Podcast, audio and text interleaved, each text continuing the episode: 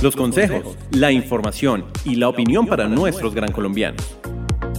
Bienvenidos, aquí comienza Polivirtual Radio. Polivirtual Radio. Polivirtual Radio. Polivirtual Radio.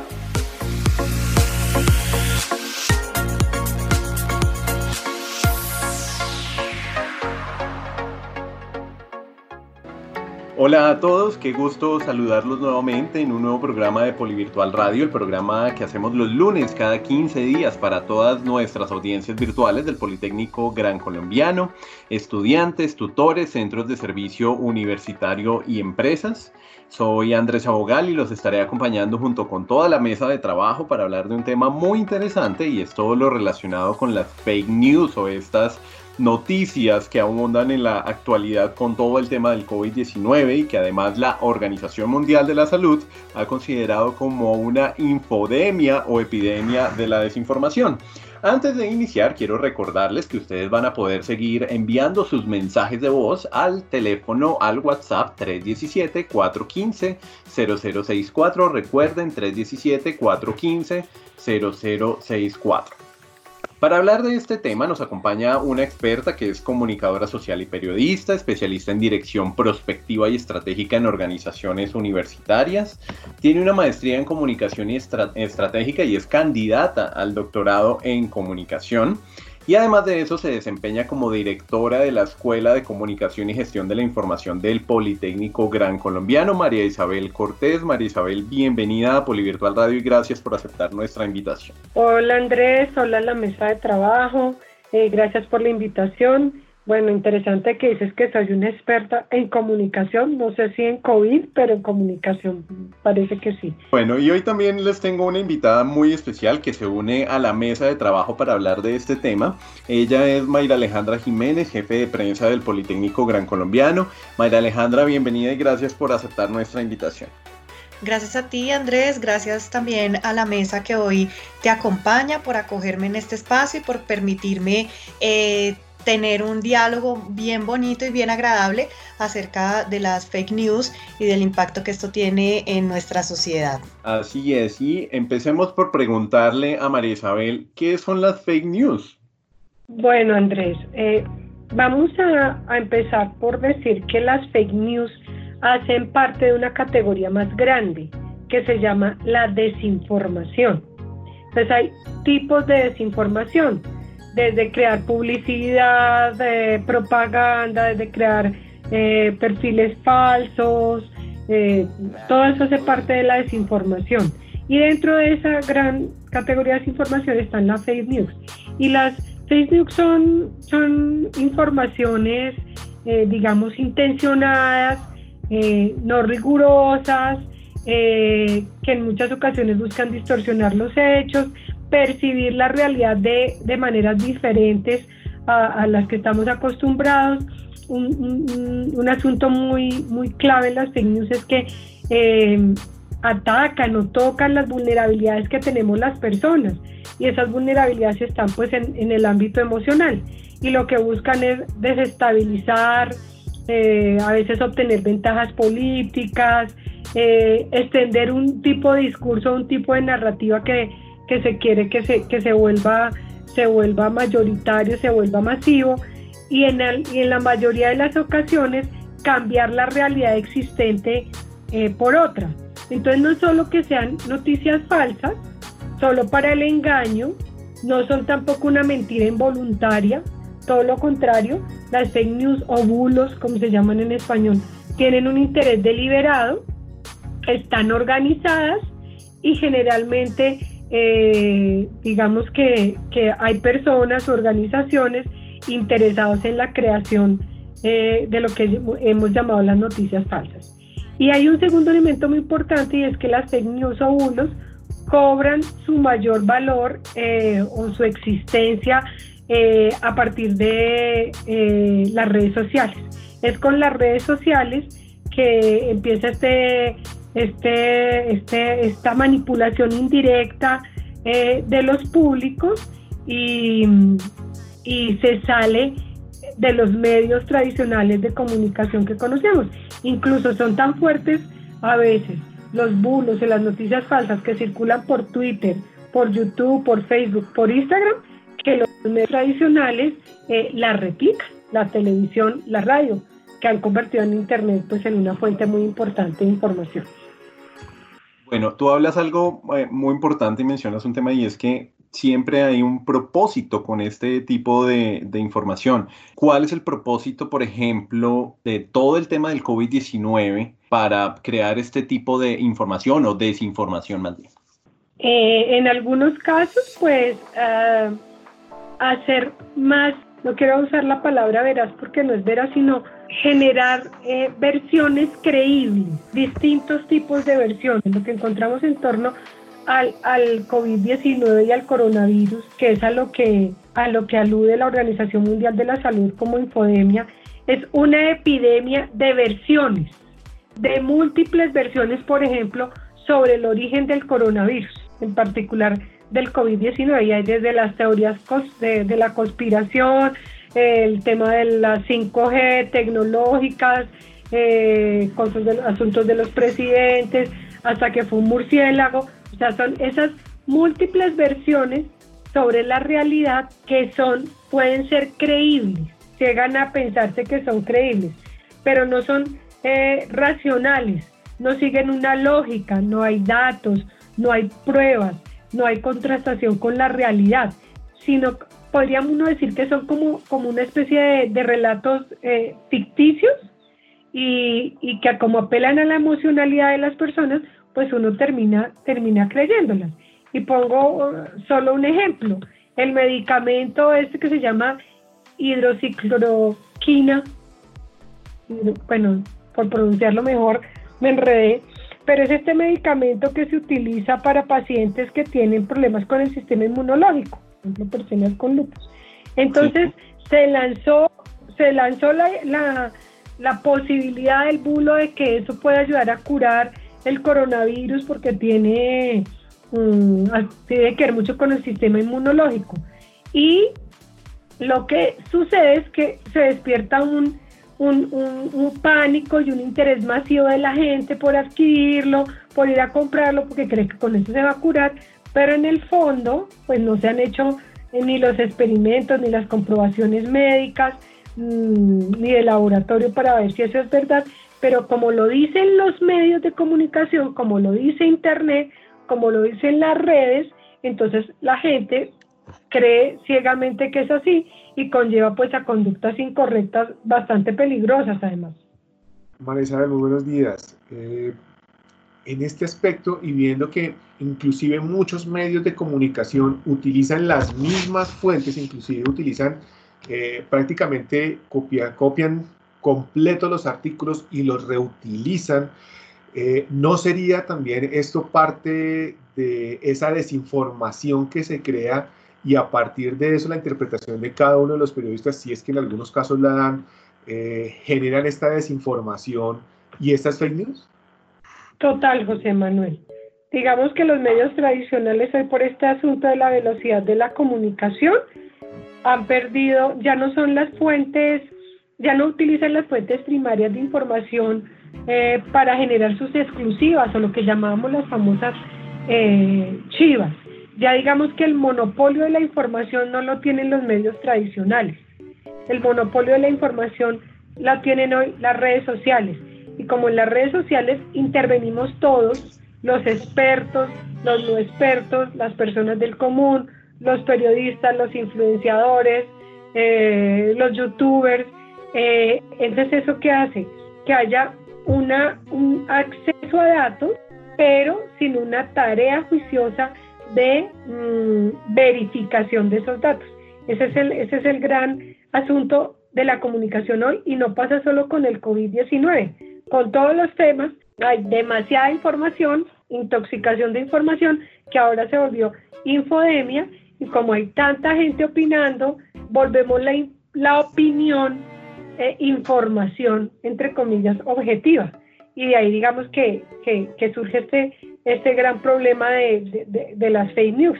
Y es que se van construyendo relatos a partir de las opiniones de otros y si la mayoría eh, lo acepta, consideramos que es verdad, pero no quiere decir que porque la mayoría lo acepte, ahí hay una verdad. Hablando de todo el tema de esta infodemia, Marisabel, ¿por qué se da ese fenómeno de creer en este tipo de información y no en la que verdaderamente nos dan las fuentes oficiales? Eh, en primer lugar, porque tocan nuestras vulnerabilidades, lo que nos afecta a, a nivel individual.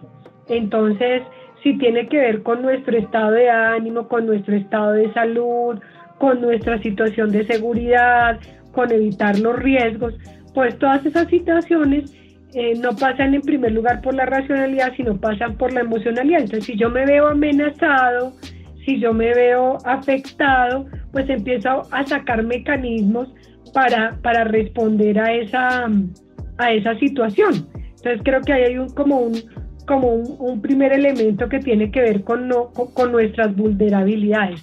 En segundo lugar, eh, tiene que ver también con las creencias personales. ¿sí?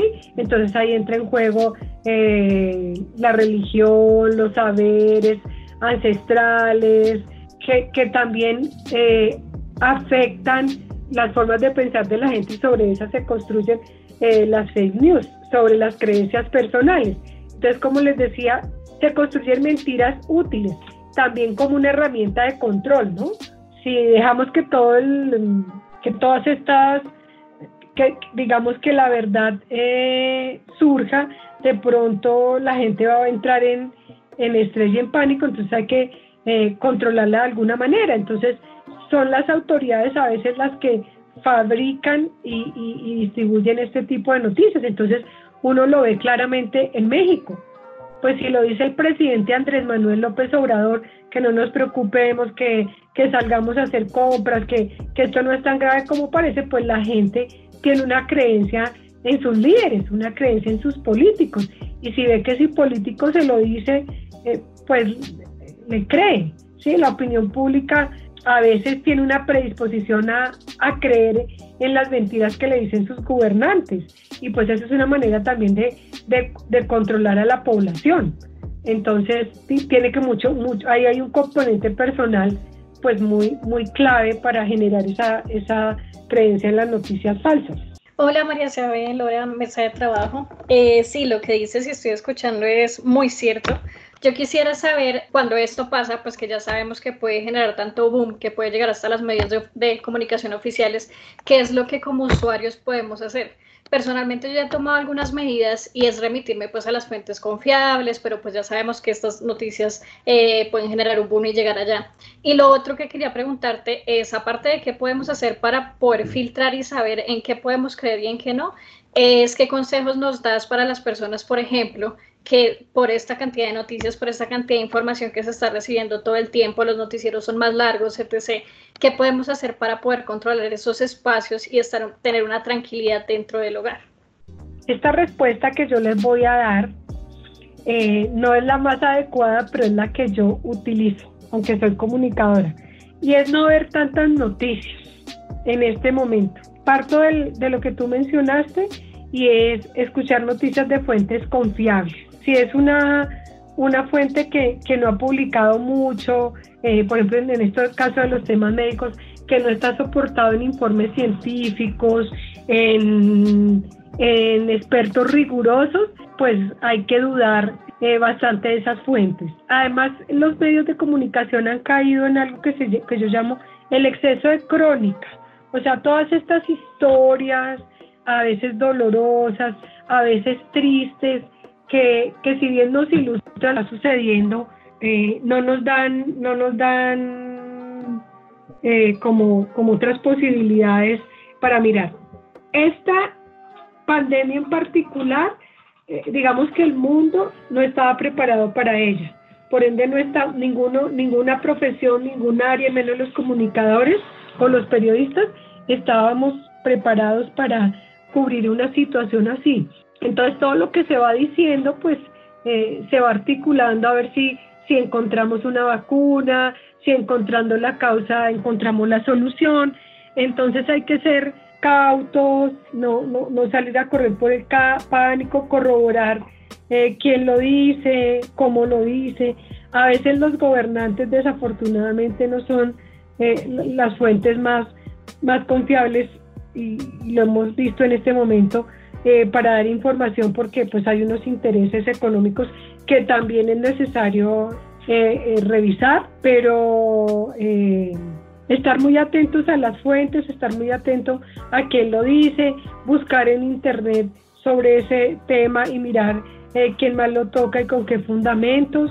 Es difícil en estos momentos bajarle a la emocionalidad porque estar confinados en las casas, estar en cuarentena, ya de por sí ha modificado nuestras vidas, ha modificado también eh, la manera como, como, como nos comportamos y cómo asumimos las circunstancias, no nos gusta estar encerrados, muchos muchos temas de ansiedad que, que, se acompañan a este encierro. Recuerden que, recuerden que la ansiedad tiene que ver mucho con, con la preocupación por el futuro y desafortunadamente pues no lo podemos evitar de ninguna manera. Entonces, casi que viviendo el día a día como viene, sin, sin, sin esas eh, promesas eh, a largo plazo o, esas soluciones eh, milagrosas, pues digamos que acá este asunto del medicamento milagroso, pues no va a funcionar. Entonces tenemos que estar muy atentos a las fuentes, a las fuentes oficiales, médicas y científicas. Eh, en este sentido, pues la Organización Mundial de la Salud marca la pauta. Profe Marisabel, yo quisiera trasladarle también una, eh, en este momento una inquietud que en algún momento me surgió dentro de los elementos comunicativos, pues que conocemos, digamos que la, la gran mayoría pretenden estar enmarcados en construcciones de estrategia. Entonces, ¿cómo desde, desde la estrategia, desde, desde el organizar bien eh, cuál va a ser como el objetivo final, qué se espera eh, de, la, de, la, información y de lo que se va a comunicar, pues esto también tenga un, un objetivo esperado?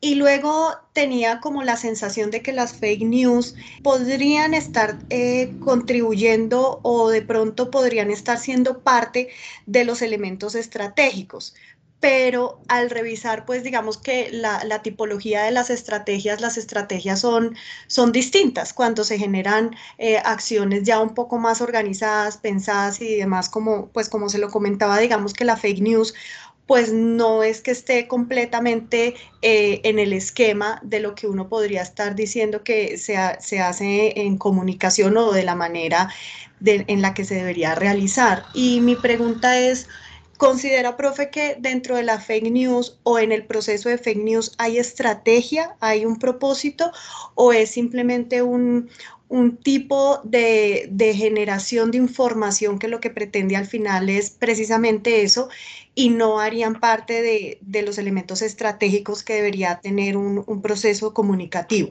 Desafortunadamente, sí hay estrategia detrás de las fake news. Eso es lo que los estudiosos han revisado y han corroborado, y es que si hay un interés deliberado por confundir eh, a las personas. Digamos que eso combina un poco que, este pánico que tenemos frente a esta situación en particular eh, nos haga eh, repostear, retuitear, reenviar reenviar información, pero pues claramente cuando no sé si les pasó en sus cadenas de WhatsApp, les empezó a llegar a lo que pensaba Rodolfo Ginás del coronavirus, eh, pues todos claramente creemos en esta autoridad científica colombiana que ha ganado tantos premios. Pero luego nos informan que, que, no es, Rodolfo Ginás que, que, se, que se imitó la voz para, para hacerlo, pues claramente hay una, hay una estrategia para, para confundir la gente y sabemos que, que hay intereses, ¿no? Hay intereses políticos, hay intereses económicos, entonces eh, en general los, los gobernantes eh, necesitan lograr la estabilidad pues de la población y una manera de hacerlo pues es a través de, de, de, de, estas noticias, de generar influencia, de controlar a los receptores para que actuemos de determinada manera, eh, es claramente eh, intencional y el que lo hace pues está, está eh, buscando un beneficio, o sea, si es, si es corrosivo a mediano y a largo plazo esta situación de las fake news, entonces los que están en toda la lucha contra las farmacéuticas pues generan una, una postura. No, yo no me atrevería a decir que ponerlo en el marco de palabra de la palabra mentira, pero sí versiones versiones de la realidad que incluso estamos corroborando.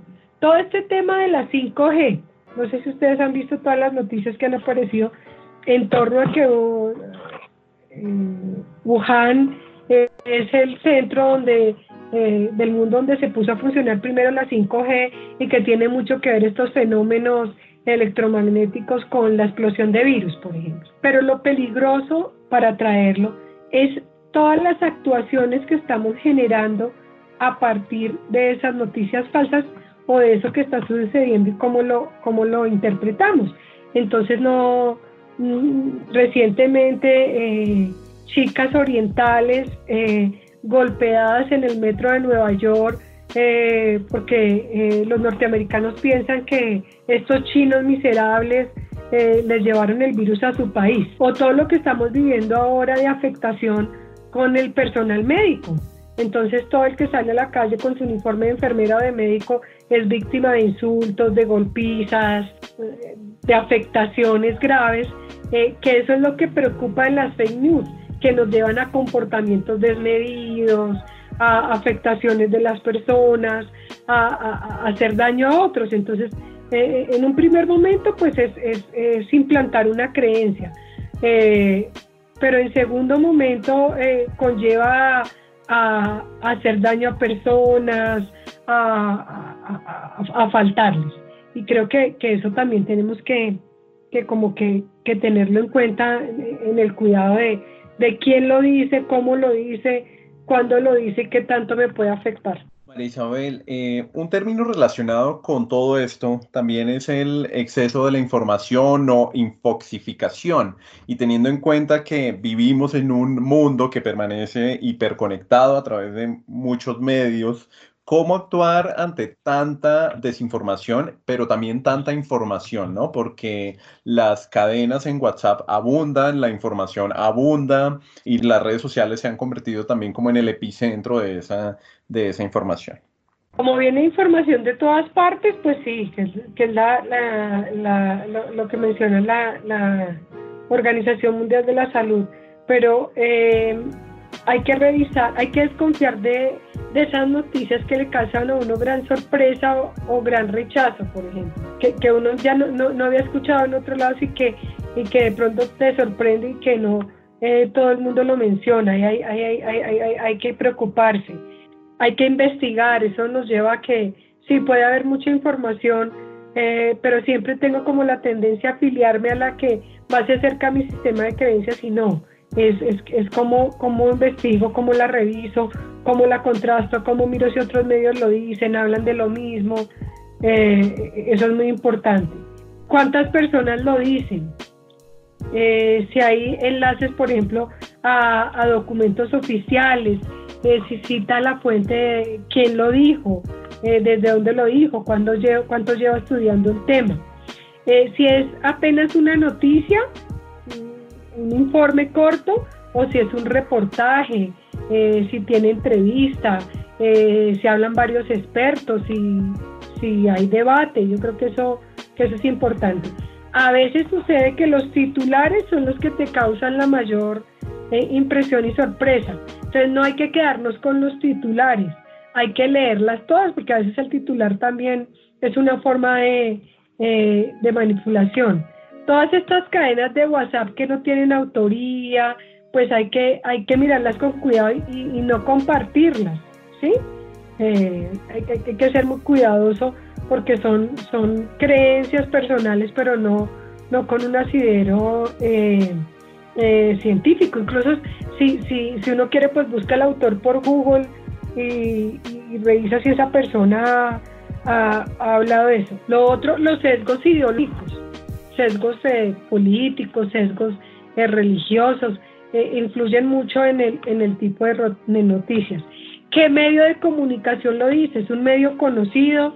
¿Es una página web que frecuentemente consulto o, apareció en un portal que no, que no había visto nunca y que de pronto soltó la noticia? Eso también hay que revisarlo. Una cuenta de Twitter que, que desconocida, que no, que no es frecuente, un, ahora Facebook nos, nos bota muchísima publicidad en muchísimos temas. Bueno, ¿de dónde salió, eh, salió esa página?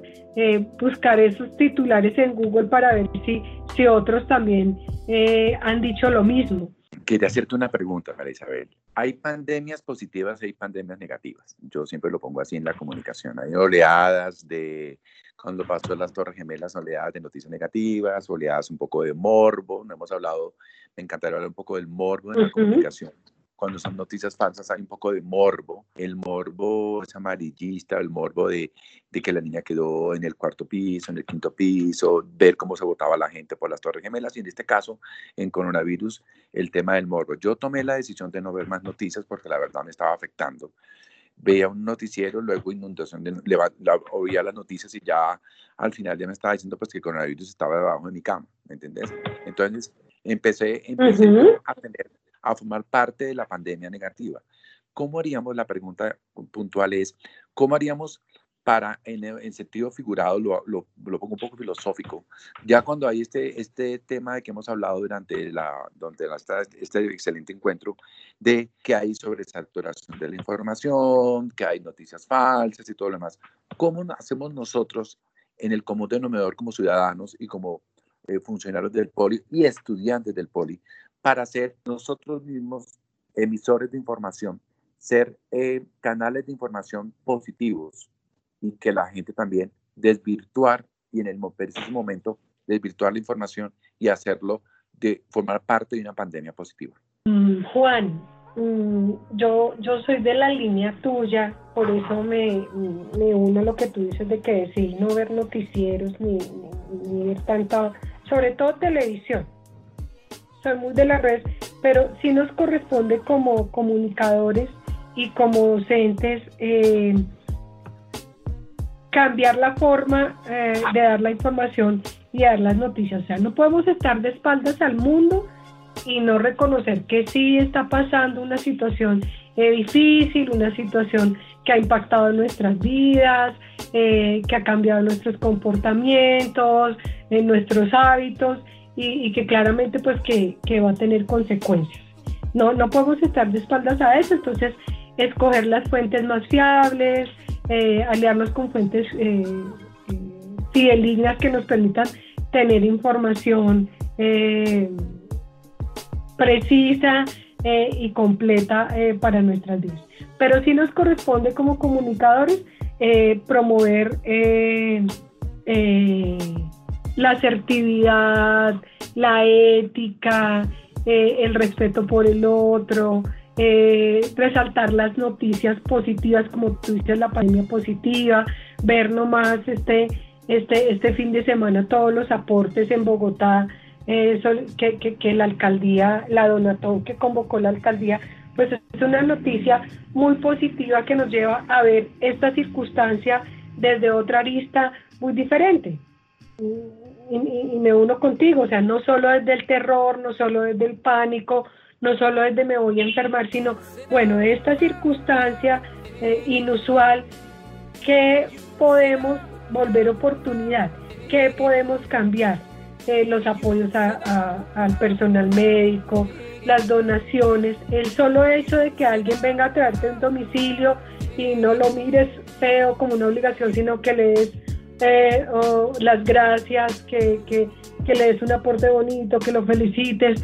Digamos que esa pequeña comunicación cotidiana y esa sí viralizarla, esas experiencias eh, agradables, viralizarlas en las redes para que eh, construyamos confianza, construyamos solidaridad, construyamos empatía, que creo que son los valores que ahorita estamos necesitando.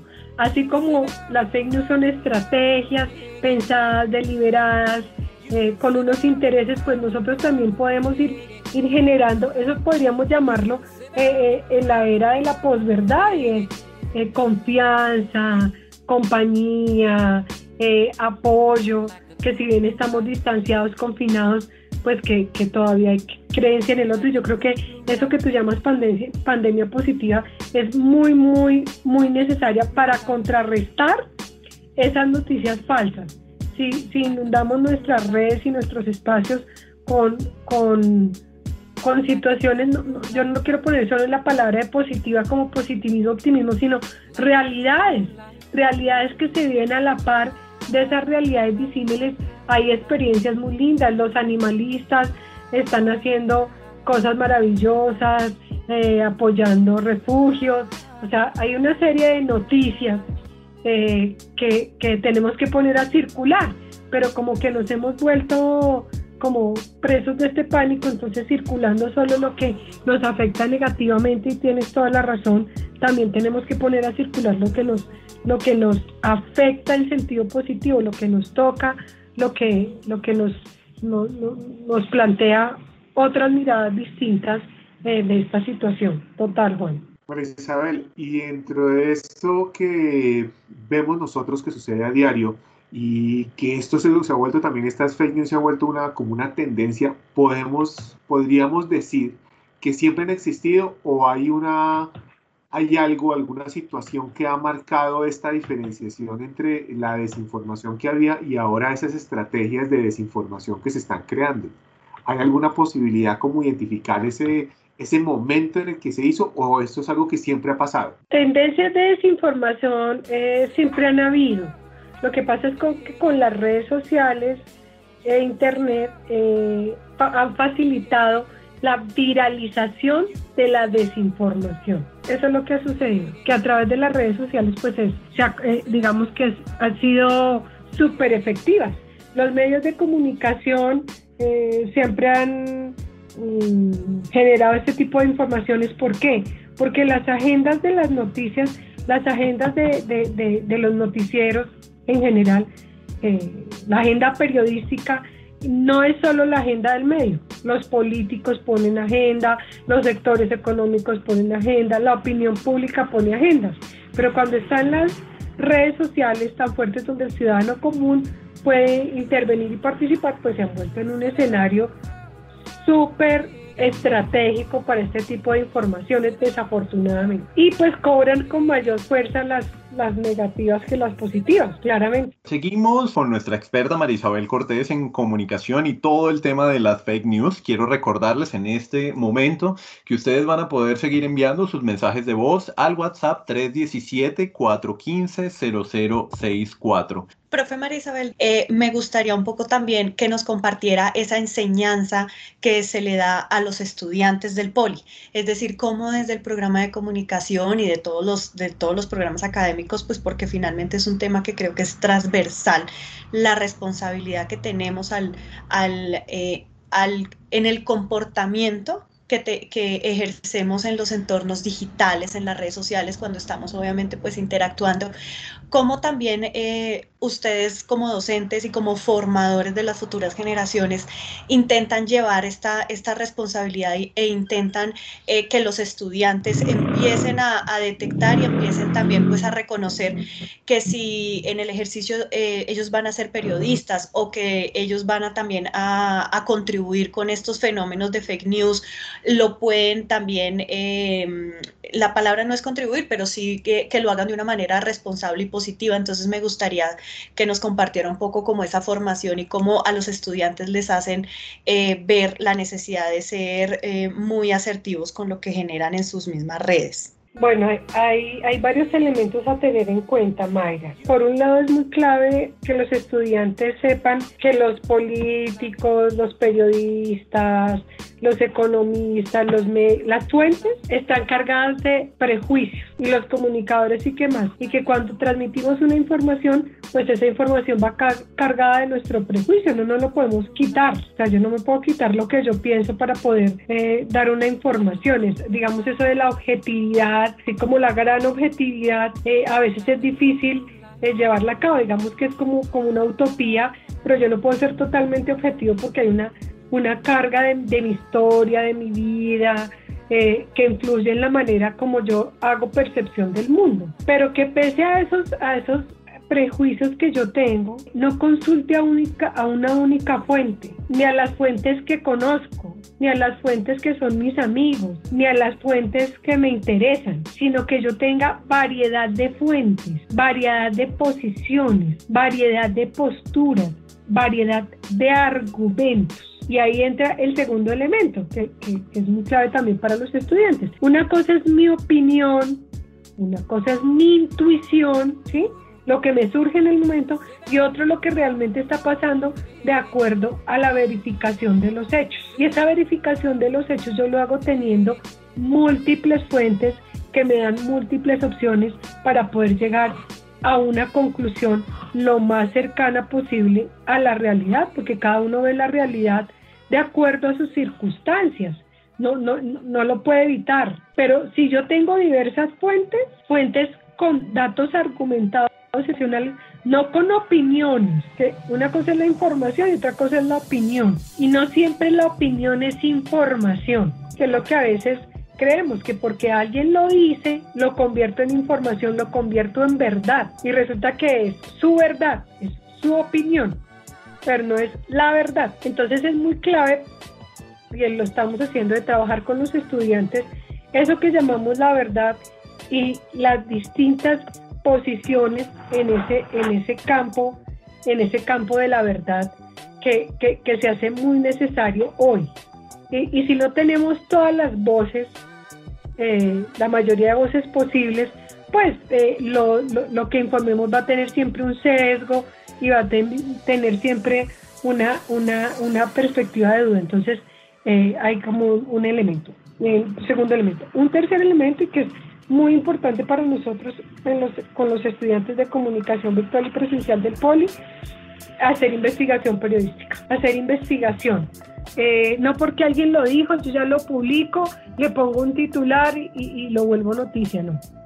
Eh, tengo que investigar, tengo que ir al fondo eh, de las circunstancias, tengo que corroborarlo con datos, datos estadísticos, datos cuantitativos, datos cualitativos, ser capaz en lo posible presentarle al público la, las distintas versiones, opiniones y consideraciones así yo crea en ellas o no, pero es mi deber, mi deber ético mostrar eh, eh, todas las posiciones.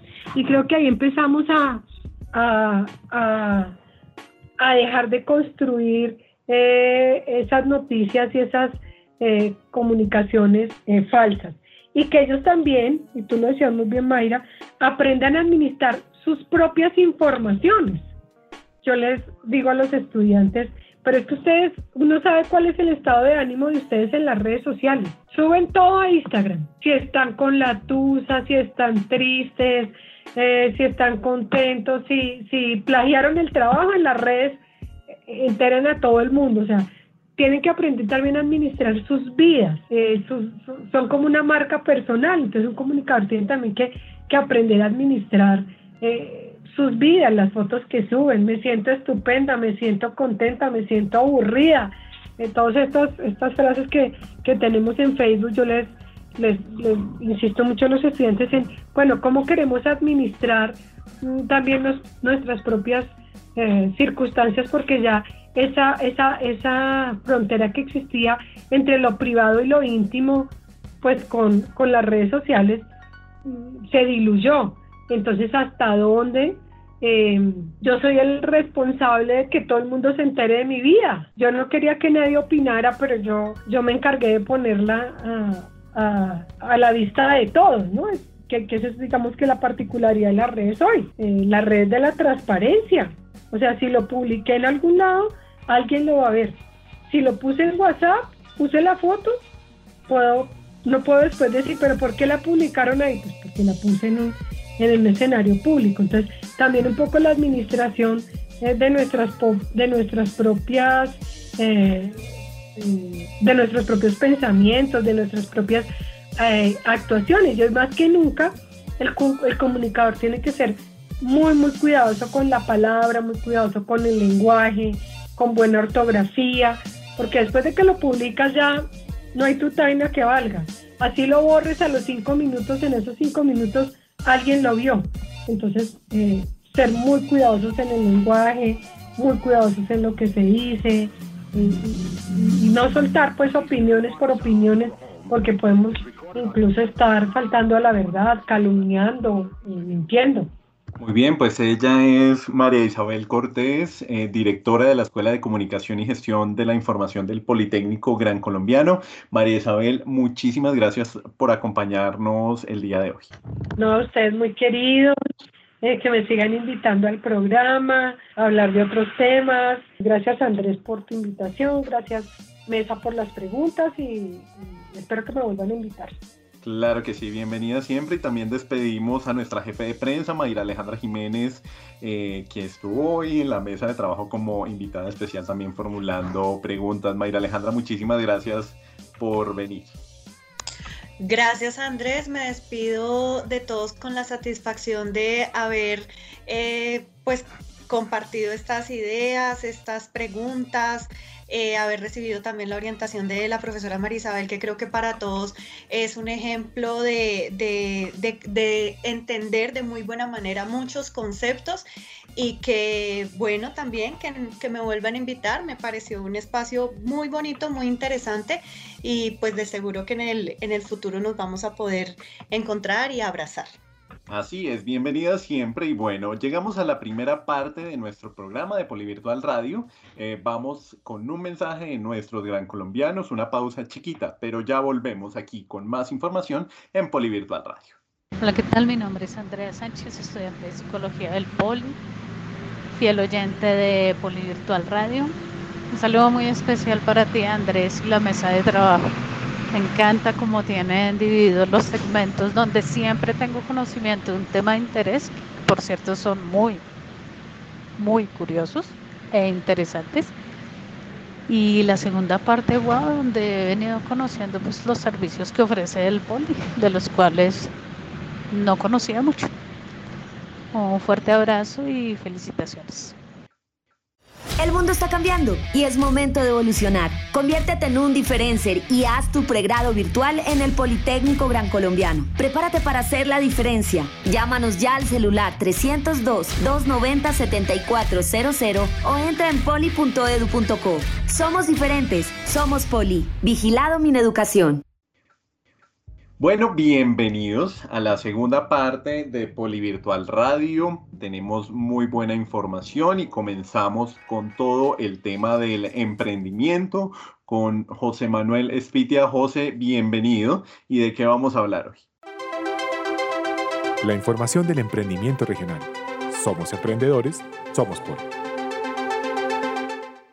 Pues Andrés, eh, Muchos han hablado, obviamente, del impacto que ha generado esta situación en lo que llevamos de, la cuarentena y pues obviamente lo que nos puede venir y cómo nos ha afectado obviamente no solo a cada una de las personas, a las familias, sino también a las empresas. Y esto incluye también a los empresarios y a los emprendedores que de una u otra manera estaban desarrollando algún tipo de proyecto para desarrollar. Y es que eh, tampoco se ha visto pues todo lo que los emprendedores y la manera en que los emprendedores debemos enfrentar estas nuevas situaciones que se están dando.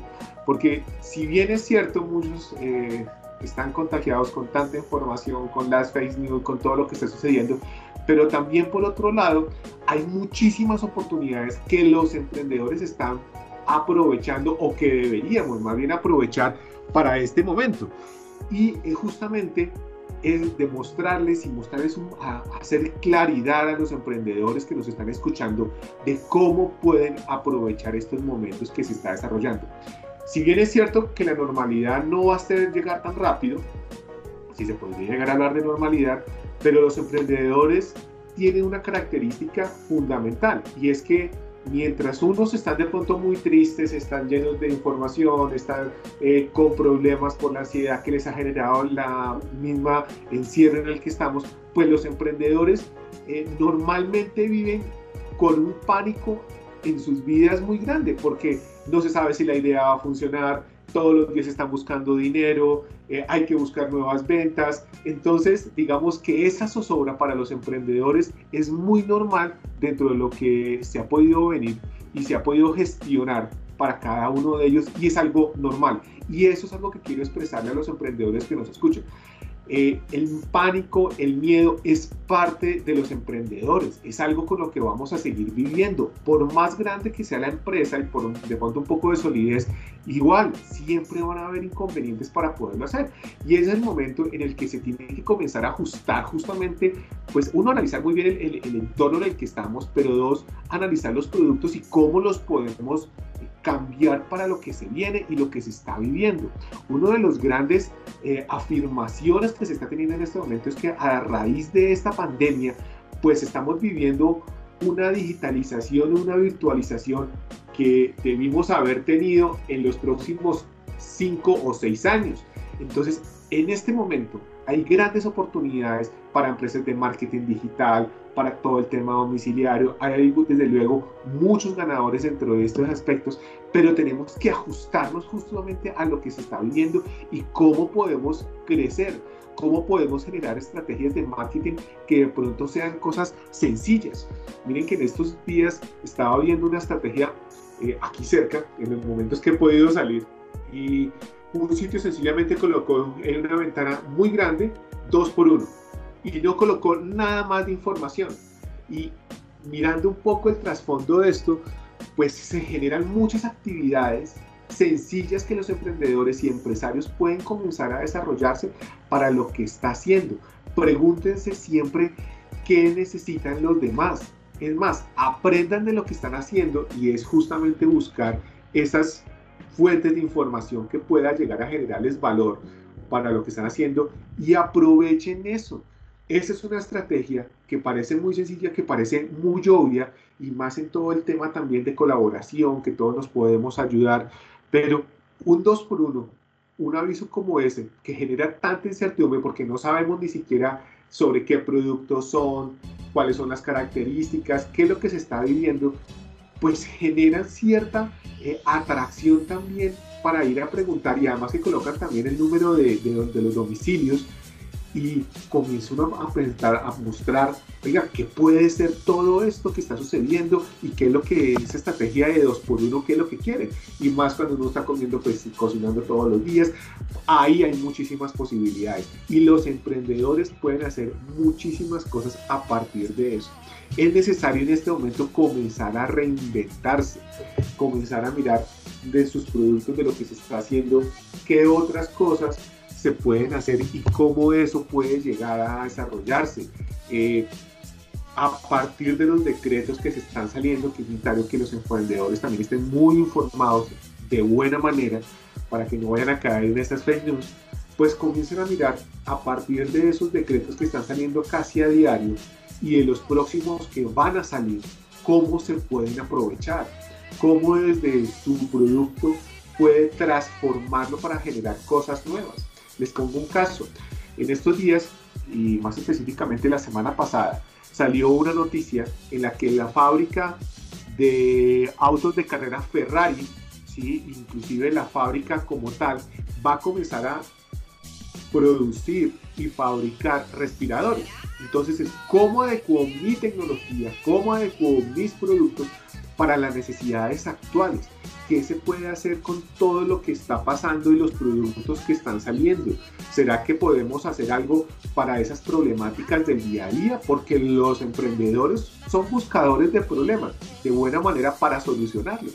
Entonces ahí es donde hay oportunidades y donde los emprendedores en esta cuarentena, más que estar sufriendo, deberían estar pensando en todo lo que se viene y cómo poder llegar a solucionar eh, una nueva posibilidad de recursos, de productos para cada una de las personas que están en sus casas y dentro de lo que se viene. Ese es un mensaje clarísimo que nos está dando la situación actual para todos los emprendedores. Reinvéntese, no le tenga miedo a la incertidumbre, comparta con ella, siéntese y tómese un café con esa incertidumbre, con ese miedo y comienza a mirar qué se puede desarrollar.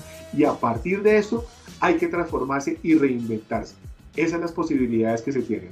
Perfecto, José, muchísimas gracias por el aporte. Me quedo con lo que usted dice y es que es muy importante ver esto como una oportunidad también para los emprendimientos de reinventarse y de aprovechar las herramientas tecnológicas y digitales que tenemos a disposición también para que puedan ofrecer sus productos a través de estas herramientas. José, eh, recordemos el correo al que le pueden escribir, por favor. Desde luego, Andrés, nos pueden escribir a proyectoempresarial.poligran.edu.co, proyectoempresarial.poligran.edu.co o jmespitia.poligran.edu.co y ahí estaremos atentos a hablar con ustedes, a ayudarles en sus procesos. Es más, creo que ese es el momento en el que eh, muchos emprendedores o inclusive empresarios deberían estar buscando un terapeuta empresarial para que los escuche y que esas frustraciones que de pronto están teniendo y viviendo las puedan expresar para convertirlas en oportunidades. Y para eso estamos nosotros también desde Poliemprende, ayudando a los emprendedores, escuchándolos, dándoles consejos, apoyo en estos momentos de dificultad para que salgan adelante y que esa resiliencia que siempre los ha caracterizado, ese valor de levantarse nuevamente, pues ahí estamos con ellos acompañándolos para que se puedan parar y puedan seguir caminando y seguir corriendo en esto que nos espera. Así es, José, muchísimas gracias y bueno, ahora vamos con una sección que les gusta mucho y es todo lo relacionado con el bienestar universitario. Nos acompaña nuestra jefe de bienestar sin fronteras, Lina Vanessa González y por supuesto nuestro director de bienestar universitario, Juan Carlos Rivera. Chicos, bienvenidos. ¿Y qué tenemos para hoy? Gracias, Andresito. Bueno, de Bienestar Universitario queremos contarles que hemos tenido tanta acogida en nuestras clases de bienestar que los profesores y todo el equipo de bienestar ha sacado nuevos horarios. Entonces es importante que ustedes entren a la página del poli, poli.edu.co slash bienestar. Ahí están las clases dictadas tanto desde Bogotá como desde Medellín para todo Colombia cacharreen un ratico, miren las actividades que tenemos, vean que los horarios se han ampliado, ya hay muchas más espacios para practicar Fit Combat Cross, hay más espacios para practicar yoga, entonces aprovechemos todas estas oportunidades y estos espacios de encuentro que tenemos, no solo para nuestra comunidad poli, sino para todas sus familias. Eh, también es importante recordarles, yo creo que esto quiere hablar un poquito ahorita Juanito, el tema del plan, del plan padrino y cómo desde el Politécnico Gran Colombiano nos hemos unido a esto. No sé si quieras complementar esa parte, Juanito. Gracias, Pane. Sí, eh, ustedes bien saben, comunidad Poli, que el señor rector eh, mandó un video, emitió un video muy importante sobre el plan padrino para aquellas universidades que de pronto en la parte de tecnología no la tienen tan avanzada. Ustedes saben muy bien que Politécnico Gran Colombiano es una de las universidades de punta con este tema.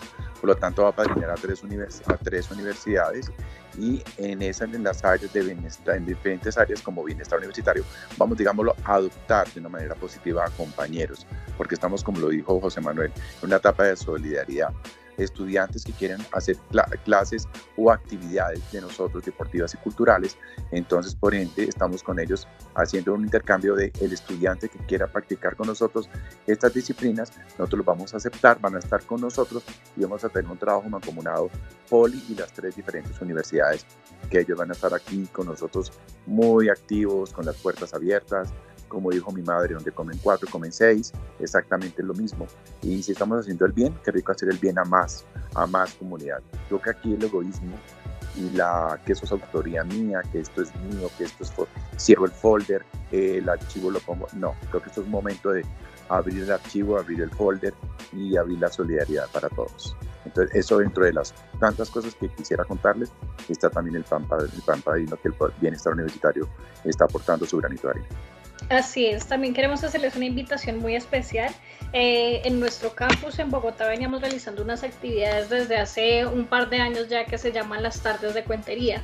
Ahora estas tardes de cuentería se van a hacer de forma virtual, entonces todas las personas se pueden conectar a las 5 de la tarde desde nuestro Facebook y ahí van a poder tener a nuestro invitado especial de Juan Gabriel y muchos de sus compañeros cuenteros en un rato, en un rato muy agradable para que lo compartan en familia. Eh, esto es una nueva, una nueva iniciativa que gracias a, escuchando a los estudiantes que querían seguir continuando, entonces no hay impedimento para seguir haciéndolo en la plazoleta, como si fuéramos en la plazoleta central, los cinco para, a las 5 para que estén en su familia.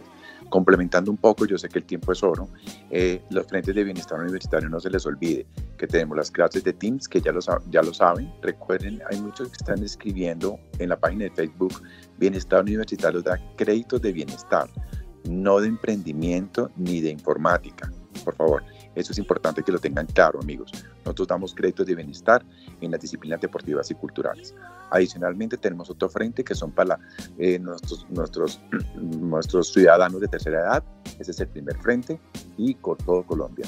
Las clases por Teams para estudiantes presenciales, las clases también por Teams para nuestros estudiantes virtuales de esta cohorte Adicionalmente, la, el, el, programa de cuentería que acaba de decir Lina Vanessa los jueves, Bienestar recomienda que Bienestar sin fronteras sin casa, que se recomienda los viernes por Instagram y Facebook, donde vamos o a museos. Eh, la alianza que tenemos, como ustedes bien saben, las obras de teatro todos los sábados, a la, todos los viernes a las 8 de la noche, perdón, viernes a las 8 de la noche. La vez pasada fue Te quiero pero te amo y a petición del público se repitió el sábado. Y también los sábados estamos con las clases de cocina, donde hubo esta al aire en este momento, está en Facebook la clase con François y nos grabó una especialmente que está en este momento al aire y quiero compartirlas para que la vean, que es cómo hacer una sopa para subir las defensas a base de jengibre, grabada especialmente para bienestar universitario. Sí, Juanita, y complementándote también esa parte, en nuestro campus virtual desde esta semana tenemos una rutina de ejercicios eh, hecha por nuestro instructor del gimnasio, Daniel Medina, que está en nuestro plan de quédate en casa con el poli.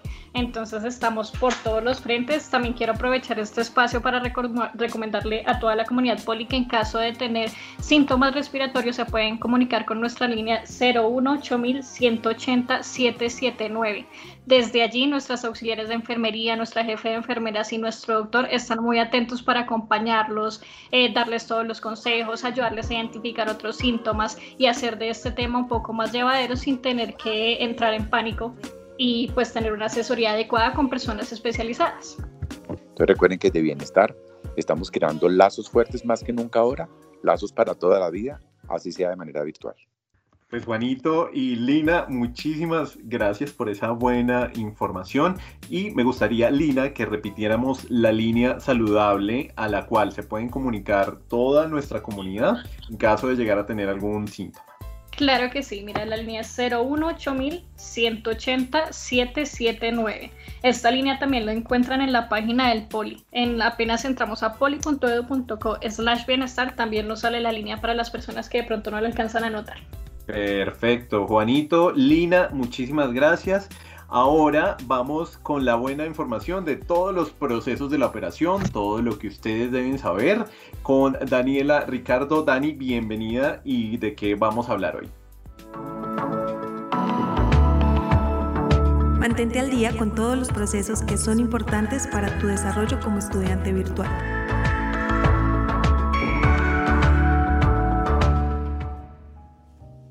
Buenos días Andrés, ¿cómo estás? Y buenos días para toda la mesa y para todos nuestros estudiantes que nos están escuchando a través de Poliradio Virtual. Este día pues también los venimos a acompañar desde operaciones, a brindarles una información súper importantísima.